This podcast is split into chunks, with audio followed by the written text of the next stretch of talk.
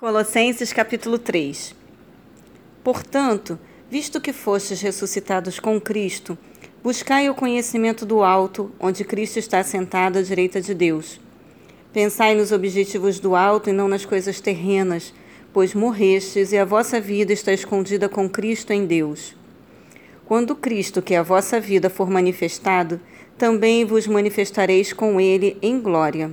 Sendo assim, fazei morrer tudo que pertence à natureza terrena: imoralidade sexual, impureza, paixão, vontades mais e a ganância, que também é idolatria.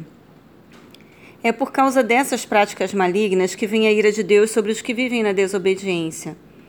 Nelas também andastes no passado, quando ainda vivias com esses hábitos, mas agora livrai-vos de tudo isto raiva, ódio, maldade, difamação, palavras indecentes do falar.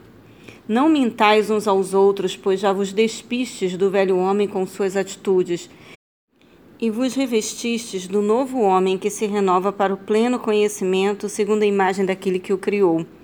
Nessa nova ordem de vida, não há mais diferença entre grego e judeu, circunciso e incircunciso, bárbaro e cita, escravo ou pessoa livre mas sim, Cristo é tudo que habita em todos vós.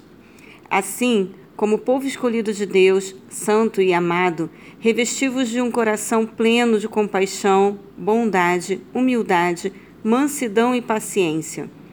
Zelai uns pelos outros e perdoai-vos mutuamente.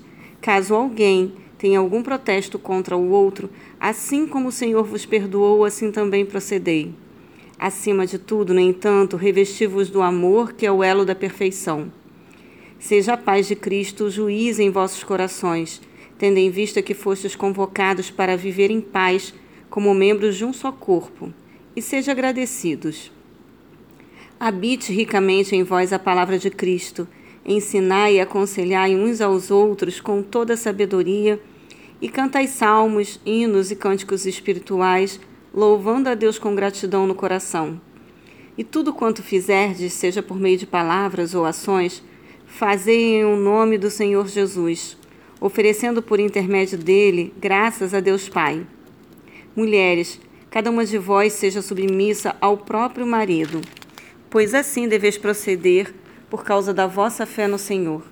Maridos, cada um de vós ame sua esposa e não a trate com grosseria. Filhos, Obedecei em tudo a vossos pais, porquanto essa atitude é agradável ao Senhor. Pais, não irriteis vossos filhos para que eles não fiquem desanimados. Escravos, obedecei em tudo a vossos senhores terrenos, não servindo apenas quando supervisionados, como quem age somente para contentar os homens, mas trabalhando com sinceridade de coração, por causa do vosso temor ao Senhor. E tudo quanto fizerdes, fazei-o de todo o coração, como para o Senhor e não para os homens, conscientes de que recebereis do Senhor a recompensa da herança. É a Cristo, Senhor, que estáis servindo. Pois quem agir de forma injusta receberá o devido pagamento da injustiça cometida. E nisto não há exceção para pessoa alguma.